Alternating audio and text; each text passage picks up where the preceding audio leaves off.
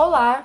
Hoje abordaremos sobre o tema Injustiça Social e Perspectiva de Vida, baseado na tirinha As Sombras da Vida de Maurício de Souza, por Victoria e Gabriele Oliveira. Um ponto importante que observamos na tirinha é o olhar, visão do mundo que um dos personagens tem, ou seja, consegue viver aquilo que o mundo tem de mais belo, mesmo que seja no simples, ele tem perspectiva de vida. Enquanto uns vivem em um mundo fechado, como aqueles homens da caverna, outros se privam e não evoluem. Alguns até tentam, mas a injustiça social é tão presente que na maioria das vezes não conseguem crer que terão um mundo melhor. Não existe um conceito essencial ou verdadeiro universal de justiça, mas Aristóteles, por sua vez, destaca a justiça como a principal virtude e a mãe de todas elas.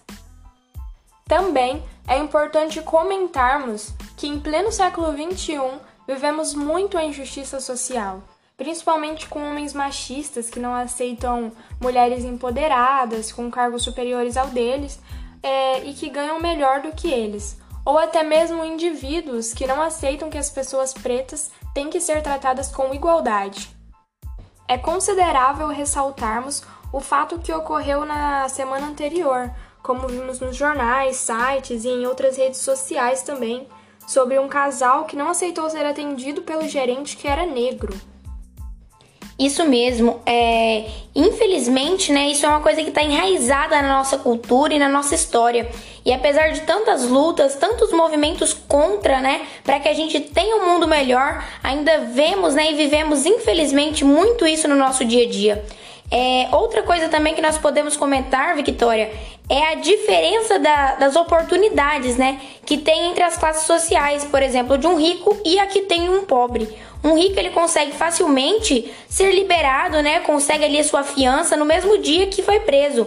Já um pobre, na maioria das vezes, tem que cumprir uma pena, né, sem sequer um advogado para defendê-lo, pois muitas das vezes tem que esperar ali um defensor público, né, para pegar a sua causa e aí é uma burocracia muito grande. Enquanto um rico paga um dos melhores advogados e consegue ali uma prisão domiciliar, dependendo do crime, até solto. É uma coisa muito triste e que infelizmente está presente aí na nossa realidade.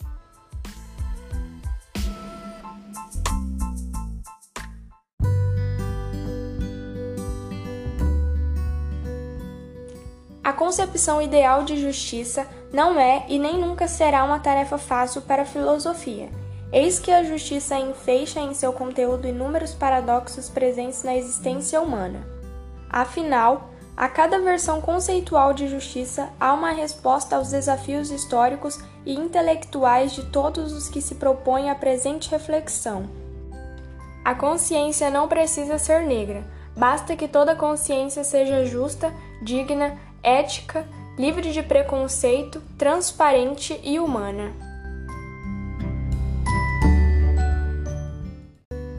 Agradeça e celebre os dons que a vida lhe deu. Valorize seus melhores traços de caráter, sua espontaneidade. Não se compare com os outros, pois cada um tem seu caminho.